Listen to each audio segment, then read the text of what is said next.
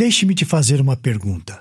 Por que é tão importante ter firmeza nos princípios? Será que isso é valorizado em nossa sociedade? Viver firme nos princípios faz diferença? Para nos conduzir à meditação sobre esse assunto, eu trago um texto do Diego Venâncio. E o tema que ele aborda hoje no Teomídia Blog tem como título Haja por princípios, não por conveniência.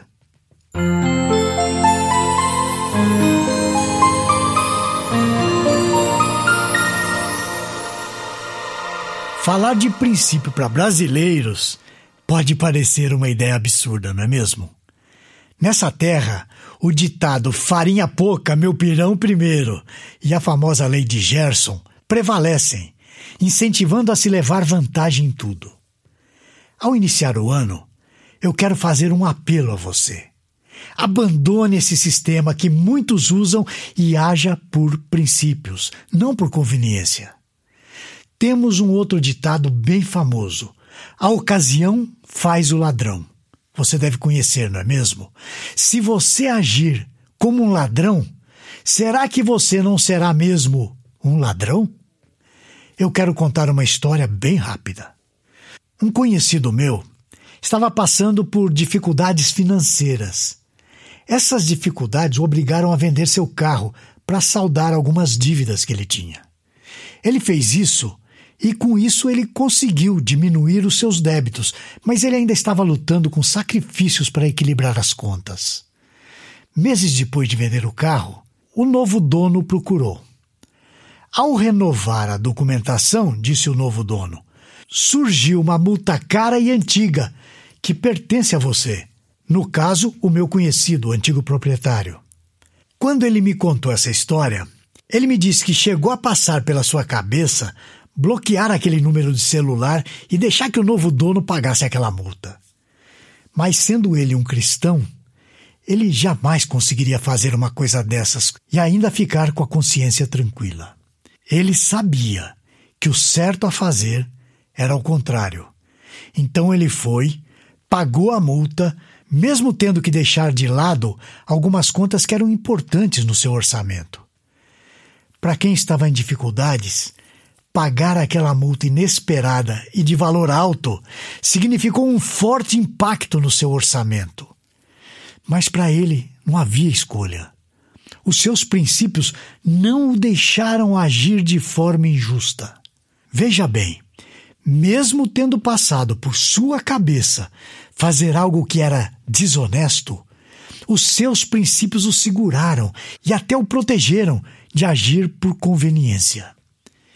A falta de firmeza leva ao desastre moral. Nós estamos vivendo num país de corrupção desenfreada. E por que é assim? A resposta é simples: porque a sua população é corrupta. As decisões de boa parte da população não buscam a correção. Buscam sempre levar vantagem sobre os outros, de alguma forma.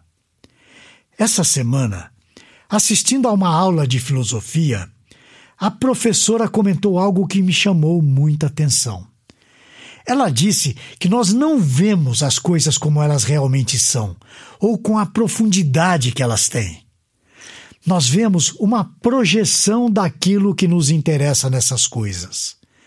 Por exemplo, se uma pessoa não está vestida da maneira como nós gostaríamos que ela estivesse, que ela não tem a aparência que julgamos adequada, não tem algum atributo do qual necessitamos, nós simplesmente ignoramos a sua existência.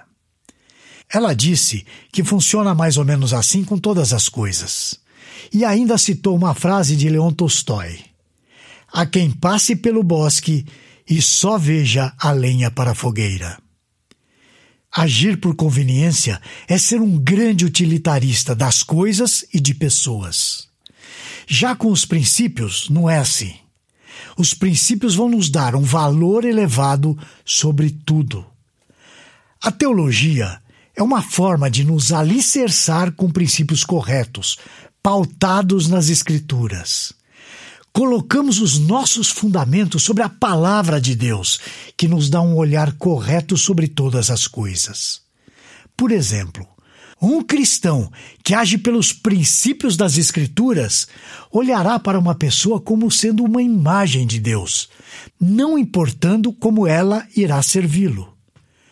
Ao agir pelos princípios cristãos, estamos sendo luz. Estamos pregando ao mundo que não agimos de maneira narcisista, mas de maneira altruísta, mostrando o que é melhor a todos sem levar em conta somente os nossos próprios interesses. Qual é o princípio de Cristo? É aquele que Paulo nos ensina magistralmente quando ele nos diz em Filipenses capítulo 2, versículos 3 e 4. Nada façais por partidarismo ou vanglória, mas por humildade, considerando cada um os outros superiores a si mesmo. Não tenha cada um em vista o que é propriamente seu, senão também cada qual o que é dos outros. Deixe-me fazer uma pergunta. Com que base Paulo nos diz para sermos humildes, não olhando somente para aquilo que nos diz respeito? Ora, ele se pauta na obra de Cristo, a qual ele apresenta nos versículos seguintes. Vamos ver agora os versículos 5 até 8. Tende em vós o mesmo sentimento que houve também em Cristo Jesus. Pois ele, subsistindo em forma de Deus, não julgou como usurpação o ser igual a Deus. Antes, a si mesmo se esvaziou, assumindo a forma de servo, tornando-se em semelhança de homens. E reconhecido em figura humana, a si mesmo se humilhou, tornando-se obediente até a morte e morte de cruz. Jesus Cristo, Deus de Deus, luz de luz, da mesma substância do Pai, não desejou ser igual ao Pai. Não levou em conta sua alta posição e se esvaziou, assumindo a forma humilhante de um servo. Então, Cristo agiu para o bem de outros, ou seja, para o bem dos pecadores por conta de um propósito, por conta de seus princípios, ele se humilhou. Digo mais, ele morreu pelos seus princípios, pelo plano que ele mesmo estabeleceu. Os princípios são inegociáveis. O tempo passa, as pessoas mudam, mas os princípios permanecem intactos e inegociáveis. Existe saída para o Brasil? Sim, nós transformaremos o Brasil, o Brasil e o mundo, se elevarmos a moralidade, a honestidade, a humildade aos padrões de Cristo. Um ímpio, pela graça de Deus, até poderá agir com essa moral elevada. Mas nós não devemos esperar isso de ímpios. Por outro lado, esperamos que o cristão não fuja da responsabilidade de fazer o que deve ser feito. Ele deve suportar o dano se for necessário. O cristão de verdade precisa pensar no próximo e no bem de todos, mesmo que isso lhe traga algum prejuízo direto. Isso é elevado. Isso é agir como Cristo. Portanto, meu irmão e minha irmã, Haja pelos princípios de Cristo e seja a luz nesse mundo tenebroso. Até a próxima, se o Senhor o permitir. Esse e outros assuntos você encontra no Teomídia Blog. Lá você poderá ler ou ouvir artigos sobre igreja, teologia, apologética, evangelismo e outros assuntos relacionados com a sua vida cristã. Anote aí o endereço: teomídia.blog.br. Conheça também o Teu Cast, presente nos principais aplicativos de podcast para o seu celular. E finalmente, você precisa conhecer a Teomídia, a plataforma de vídeos cristãos por assinatura.